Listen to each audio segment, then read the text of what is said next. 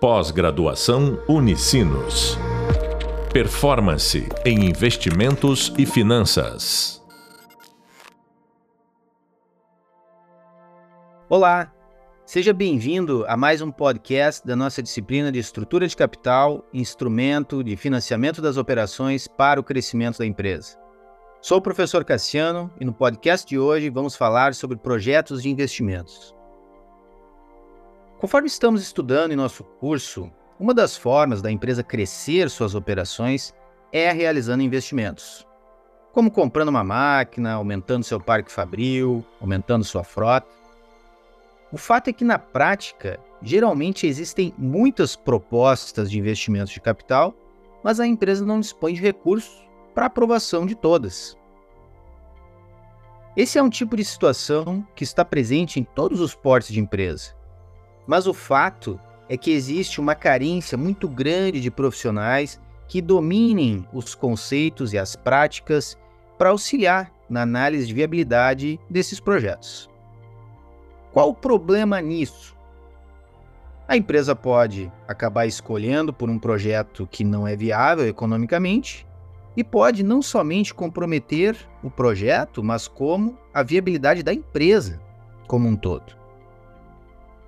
Nesse contexto, e seguindo a ideia de proporcionar a você não somente uma experiência acadêmica, mas também uma vivência na prática, hoje temos aqui um convidado de mercado que, dentre as suas diversas atuações, também realiza estudos e análise de viabilidade de projetos, auxiliando empresas na melhor escolha de alocação do capital e, por consequência, optando né, por um projeto que apresente o melhor retorno. Hoje temos conosco o Lúcio Link, que é um gestor financeiro com mais de 15 anos de experiência de mercado, mestre em finanças, professor acadêmico e presta consultorias para empresas. Lúcio, muito obrigado por ter aceito o convite, é um prazer tê-lo aqui conosco. Olá, Cassiano, o prazer é todo meu. Para mim é uma honra poder estar falando contigo hoje. Eu espero contribuir um pouco para a tua disciplina e falar um pouco aí sobre viabilidade de projetos de investimentos. Certamente irá, meu amigo. Eu gostaria de começar o nosso, a nossa sabatina aqui com a seguinte pergunta: Como ocorre o processo de elaboração de um projeto de investimento? Bem, Cassiano, vamos lá então, começando com essa sabatina, né? O processo de elaboração de um projeto de investimento, uh, ele consiste uh, num processo para mensurar a viabilidade econômica de um projeto de investimento. Imagina um investidor, uma empresa, resolve aportar recursos financeiros para construir uma nova unidade de negócio, uma nova linha de um produto, uma expansão geográfica, né? algum investimento. Logicamente, quem está colocando recurso, quem está colocando capital, espera mensurar, projetar o retorno, o payback, que é o prazo de retorno, né? que são as medidas financeiras o investidor deseja saber também se o projeto é lucrativo ou não. Né? Então, basicamente, em linhas gerais, Cassiano, é onde o investidor, uma empresa, né, dispõe de recursos financeiros para investir em um novo projeto e através dessa modelagem financeira, análise uh, uh, de, de, de, análise de, de, projetos de investimento, ele busca né, estimar a, a, viabilidade econômica financeira desse projeto, como retorno, payback, VPL, como eu comentei agora. Perfeito. E pegando o gancho dessa, desse item aí que você trouxe, né, de modelagem, é sempre nas aulas que a gente está falando, né, sobre orçamento, projetos de investimento, sempre fica aquele anseio por parte dos alunos sobre a questão da importância né, de você ter a curacidade né, nas informações, é no processo de reunir as informações para construir as premissas. Eu, eu, queria te perguntar como que ocorre esse, esse processo né, de elaboração, de a, a reunião né, dessas informações. Qual, geralmente, quais áreas que são envolvidas? Sim, sim, sim. É, um, eu costumo dizer, Cassiano, que um projeto de análise de, de, de investimento, ele conta com várias áreas e várias pessoas, equipes multidisciplinares. Uh, por exemplo, uma área de engenharia, uma área de compra para estimar os investimentos, a própria área de controladoria, o analista financeiro, que é quem elabora essa modelagem financeira, uma área comercial também para apoiar nas projeções de vendas. Uh, logicamente, CEO, conselho de administração participam desse processo também, principalmente nas fases finais de aprovação. Uh, um projeto de investimento, ele tem, assim, falando de maneira mais generalista, né, Cassiano, ele tem, assim, uh, as principais partes, né, iniciando ali pela parte de projeções de investimentos, ou seja, qual será o capital necessário uh, para investir nesse projeto, né? qual será o capital e onde será investido. Posteriormente, acontecem as projeções de receita né, para o fluxo de caixa, as projeções de custos fixos e custos variáveis. Uma vez que são projetadas as receitas, custos fixos, custos variáveis, impostos também, que é uma premissa bem importante, é formulado então o DRE, projeção do DRE e também o fluxo de caixa. Por fim, né, o processo de análise de viabilidade econômica financeira, depois da formulação do DRE e fluxo de caixa, acontece ali as projeções de taxa de desconto e as medidas, como eu falei anteriormente, né, taxa interna de retorno, VPL, payback. Lúcio, e vamos, diante de tudo isso que você relatou agora, a gente tem uma série de premissas que devem ser consideradas. E aí, na verdade, eu vou tentar engatar duas perguntas numas aqui, né? Eu queria ver contigo quais são as principais premissas financeiras e na elaboração das projeções de caixa operacionais, qual variável que acaba se tornando mais difícil de dimensionar?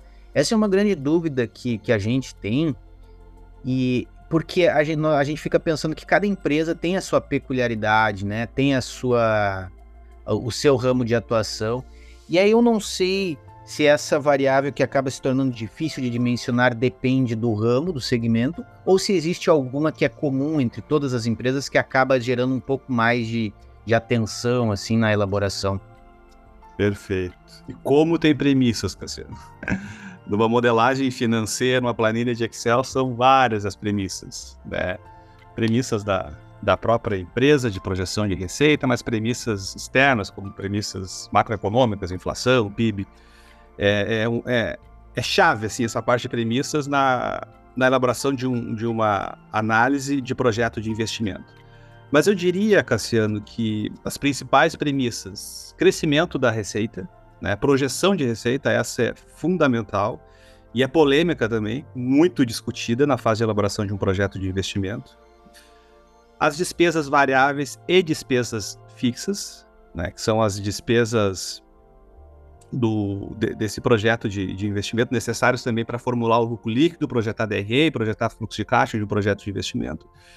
E outra que é bastante complexa e gera bastante discussão também é a taxa de desconto, que é referenciada principalmente no OC, né, o custo médio ponderado de capital.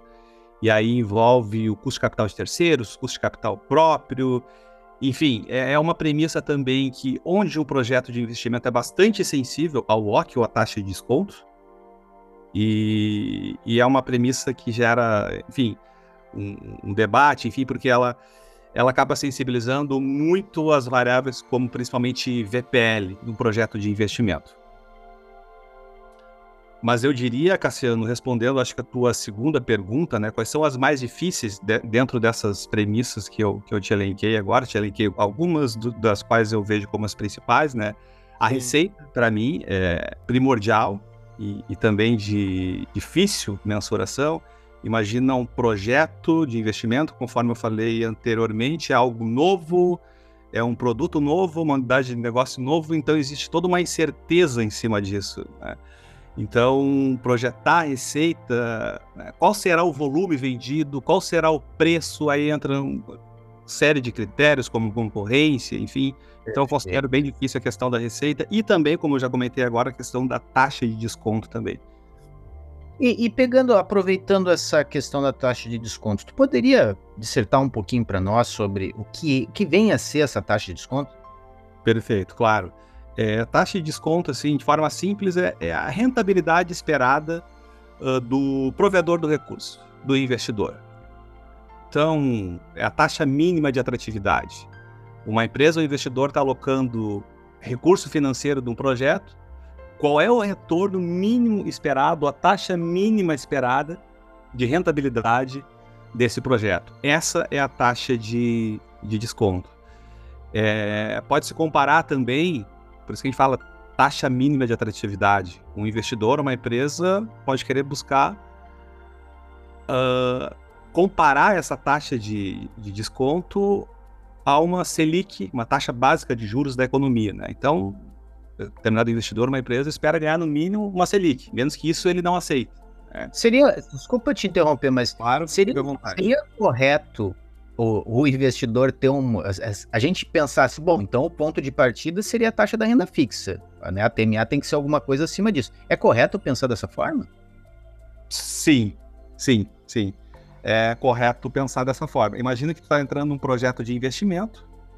Tu concorda comigo, Cassiano, que tu tem um risco dentro desse projeto, ok? As, como eu falei, existem incertezas dentro, dentro desse projeto. O mínimo que o investidor busca de rentabilidade é uma taxa, é a taxa básica de juros da economia, uma Selic, um CDI. Por que, que o investidor vai correr um risco num projeto né, que tem toda a incerteza, tem todo o risco em cima desse projeto, se ele não vai ganhar ao menos uma Selic no CDI. Então ele coloca o dinheiro dele numa, numa renda fixa, né, no título público, numa, enfim, qualquer aplicação aí que tenha mais, mais no Brasil que a gente tem uns ciclos né, de Selic um pouco Exato. mais robustos, né? E por isso, Cassiano, que essas questões da taxa de desconto, que está muito ligada ao risco, acaba sendo uma variável muito discutida e polêmica né, no momento da elaboração ali, de um, de um projeto de investimento. Porque ela está muito associada ao risco, taxa de juros, o que, que o acionista quer obter de retorno, enfim. Aumento da economia. Também, claro. E, e, assim, dentro desse contexto de incerteza, Lúcio, que tu bem trouxe para nós, como que são tratadas essas questões em um estudo de avaliação de projeto? Bom, dentro da incerteza, eu adoto muito meus trabalhos, Cassiano. Vou te dar o exemplo de novo da receita, que é uma das principais premissas do meu ponto de vista, e novamente bastante discutida. Eu adoto uma postura conservadora. Diante da incerteza, mercados desconhecidos, postura conservadora. O que é postura conservadora? Receita, por exemplo. Né? Vamos estimar um volume que a gente considera que seja atingível, adequado, realista, onde a empresa tenha menos risco. Né? Questão de preços, também praticar um preço entende-se que pode ser aplicável, que tenha demanda, tenha consumo. Né? Isso seria, desculpa te interromper, mas isso seria o que a gente chama de cenário? Tipo, vai criar alguns diferentes cenários, assim? Cenários, análise de sensibilidade, né? Porque ah, a própria taxa de retorno, o valor presente líquido, ele é sensível, como eu comentei, à taxa de desconto e também às receitas projetadas. Então pode-se criar cenários, uh, diferentes sensibilidades de acordo com os níveis de receitas projetadas. Mas, em linhas gerais, eu procuro adotar uma posição conservadora em, nas minhas projeções. Né? Taxa de desconto, por exemplo, está associada ao risco.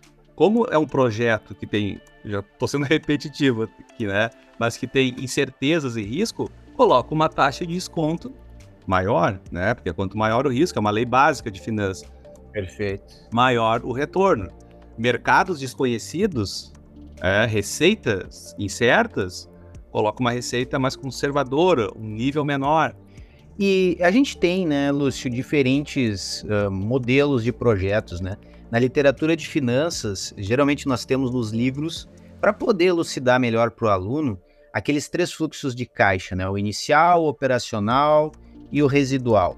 Só que muitos projetos não têm né, esse último termo de residual, como por exemplo, né, quando a gente fala de residual, nós temos lá uma venda de uma máquina que foi depreciada até o fim e tal, mas sim uma questão de perpetuidade. Porque existem muitos negócios que não são feitos com uma data fim, mas sim para perpetuar, como o próprio nome já diz. O que vem a ser essa questão de perpetuidade em um estudo de viabilidade? Perfeito. E essa, pegando um gancho na tua fala, Cassiano, é, em relação a, aos livros, né, materiais teóricos sobre projetos de, de, de, investimentos. Eu até considero que tem essa limitação de eles, eles uh, contemplam apenas, geralmente, né, a questão de venda de máquinas. Então eles projetam ali um fluxo de caixa para cinco anos e no período é residual acontece a venda. É uma coisa que me incomoda, me incomoda muito, desculpa te interromper, mas é, me incomoda muito que você fala e às vezes falta exatamente isso que eu estou aqui pedindo para você explicar para nós, porque se você vai abrir um novo negócio, uma nova unidade de negócio, você não vai abrir com uma data fee. E aí eu acho que às vezes falta trabalhar melhor isso, né? Por isso a minha pergunta. Isso, perfeito. Mas então os livros geralmente abordam ali a questão de investimentos e ativos, onde uh, no, no quinto ano acontece lá o fluxo de caixa do quinto ano mais a venda do, do ativo. Até mesmo nas empresas onde eu, eu entro e entro com uma ideia de modelagem, as pessoas têm, têm isso muito claro. Olha, é cinco anos projetados e depois lá o valor residual é a venda do ativo. Mas eu vou um pouquinho mais adiante, Cassiano. Primeiro que eu gosto de projetar 10 anos de demonstrativo de resultado e fluxo de caixa, né? E gosto não de fazer um, um, uma venda de um. Quando estou fazendo minhas modelagens, né? Não apenas contemplar lá a venda de, um, de uma máquina, por exemplo, mas a gente tratar da perpetuidade que tu comentou. Por exemplo, num projeto de investimento de uma nova unidade de negócio. Essa nova unidade de negócio, ela tem um tempo limitado? Não, né, Cassiano? A gente sabe que uma empresa, a gente parte da premissa que ela tem vida infinita, perpétua. Então, por isso, né, que é projetado ali o fluxo de caixa da perpetuidade, ou seja, são, é o fluxo de caixa que representa né, a geração de caixa infinita para uma empresa. Esse é o conceito da perpetuidade. Logicamente, tem um modelo, que é o modelo de Gordon, para projetar esse fluxo de caixa da perpetuidade. Perfeito. Muito bem. A gente tá, já está se encaminhando para o final do nosso podcast. Eu tenho ainda duas perguntas, Lúcio. A, a primeira que eu, eu, queria saber de você, que, que tem essa vasta experiência profissional, quais habilidades que você considera indispensável para os profissionais de finanças e controladoria que desejam atuar na área? Sim, e a gente conversa muito sobre isso. Sim. Mas eu vejo assim, e é eu costumo falar sempre isso e até quando eu estou contratando alguém para a minha equipe também, eu testo muito o conhecimento em contabilidade do profissional. Para trabalhar numa área financeira, é fundamental que esse profissional tenha conhecimentos em contabilidade.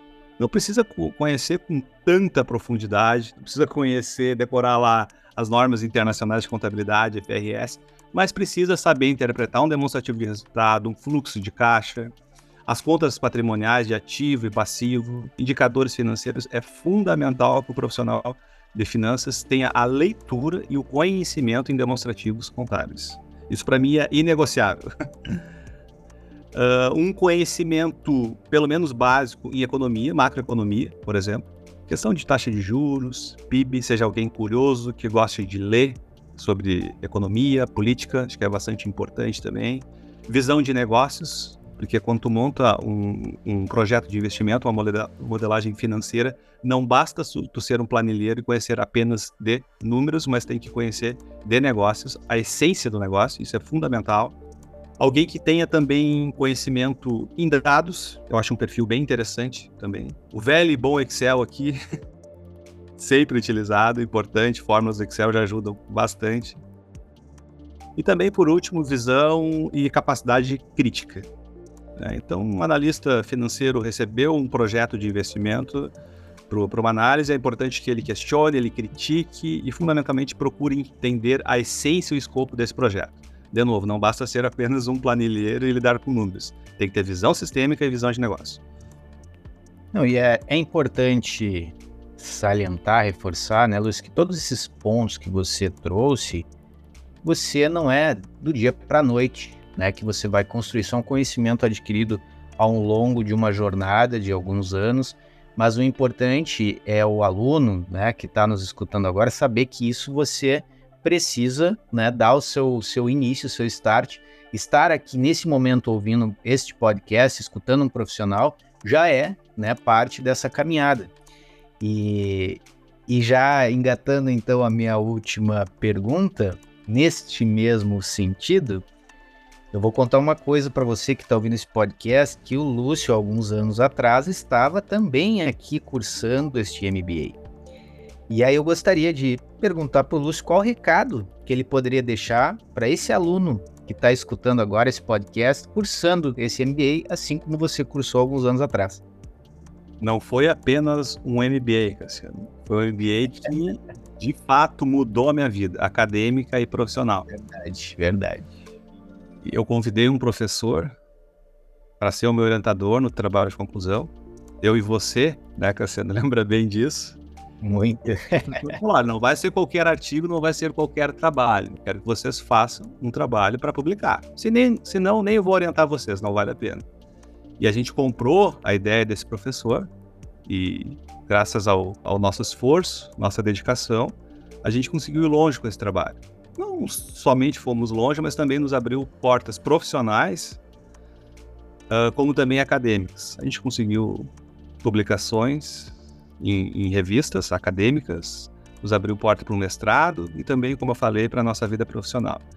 Então é isso. Eu acho que um MBA em finanças é, é, é, é muito bom. A gente tem um excelente. É, é, é a porta de entrada para o conhecimento em finanças e que eu posso dizer para o pessoal é que se dediquem muito, aproveitem a oportunidade, leiam e sejam muito curiosos e eu sempre falo isso também para fechar aqui, né, Cassiano? Procurem fazer o link da ciência, da teoria com a prática. A partir do momento que um profissional ele criar essa, essa maturidade, conseguir fazer esse link, ele, ele vai longe. É bem verdade que se eu e você não tivéssemos cursado este MBA na Unicinos, talvez esse podcast não estaria sendo realizado, não é, Lúcio? Ah, Certamente. Estamos aqui também. Eu dei alguns exemplos de onde chegamos, né? Então, Foi onde a gente se conheceu, né? Para vocês verem Mas... a importância da questão de network também, de fazer parcerias, enfim. Não estamos satisfeitos, estamos, estamos somos muito curiosos. É isso aí. isso aí. Lúcio, é sempre enriquecedor ter a sua presença para compartilhar experiências de mercado conosco. É, registramos aqui nosso agradecimento pela tua disponibilidade. Muito obrigado. Eu que agradeço aí pela oportunidade, pelo momento. Forte abraço, Cassiano. Você acabou de ouvir o podcast Estruturando um Projeto de Investimento com o professor Cassiano, nosso convidado Lúcio Link. Procuramos nesse podcast debater questões ligadas aos conceitos que estamos estudando e as suas respectivas aplicações práticas, com o objetivo de capacitar no processo de avaliação de projetos. Vamos ficando por aqui. Tchau. Pós-graduação Unicinos. Performance em investimentos e finanças.